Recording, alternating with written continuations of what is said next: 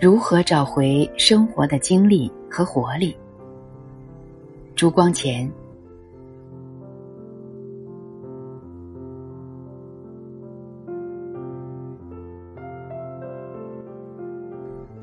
第一，在理想和现实中找到平衡。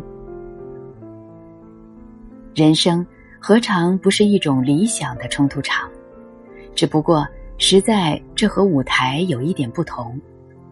舞台上的悲剧生于冲突至得解决，而人生的悲剧则多生于冲突之不得解决。生命图城上的歧路，尽管千差万别，而实际上只有一条路可走。有所取，必有所舍，这是自然的道理。世间有许多人。站在歧路上，只徘徊顾虑，既不肯有所舍，便不能有所取。世间也有许多人，既走上了这一条路，又念念不忘那一条路，结果也不免差误时光。摆脱不开，便是人生悲剧的起源。畏首畏尾，徘徊歧路，心境既多苦痛，而事业。也不能成就。许多人的生命都是这样模模糊糊的过去的。要免除这种人生悲剧，第一，需要摆脱得开。消极说是摆脱得开，积极说便是提得起，便是抓得住。认定一个目标，便专心致志的向那里走，其余一切都置之度外。这是成功的秘诀，也是免除烦恼的秘诀。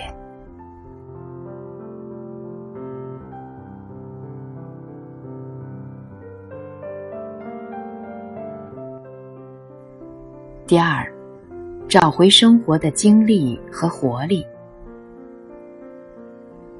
别忘了生活。我时常想，做学问、做事业，在人生中。都只能算是第二桩事，人生第一桩事是生活。我所谓生活是享受，是领略，是培养生机。假若为学问、为事业而忘却生活，那种学问事业在人生中便失其真正意义与价值。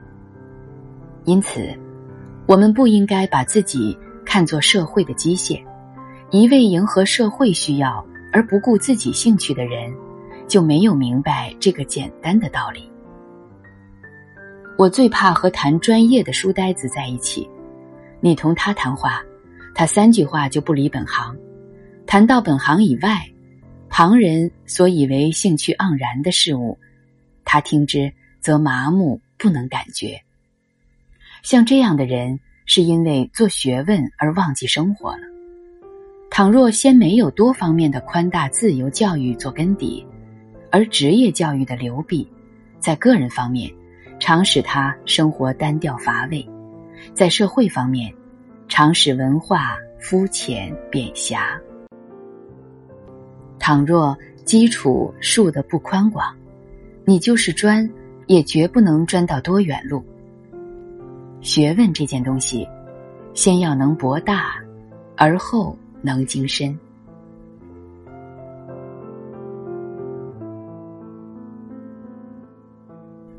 做一个活泼的年轻人。青年人比老年人易于发愁些，因为青年人的生机比较强旺，小孩子们的生机也很强旺，然而不知道愁苦，因为他们时时刻刻的游戏，所以。他们的生机不至于被抑郁。我自己从前仿佛也尝过烦恼的况味。从前长辈们往往拿应该不应该的大道理向我说法。他们说，像我这样一个青年，应该活泼泼的，不应该暮气沉沉的，应该努力做学问，不应该把自己的忧乐放在心头。现在。一般青年的心理大半都还没改变，学生自成一种特殊群体，把社会看成待我改造的对象。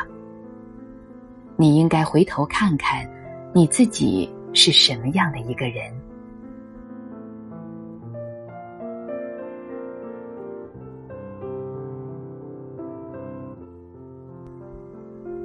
第三，顺应本性的活着。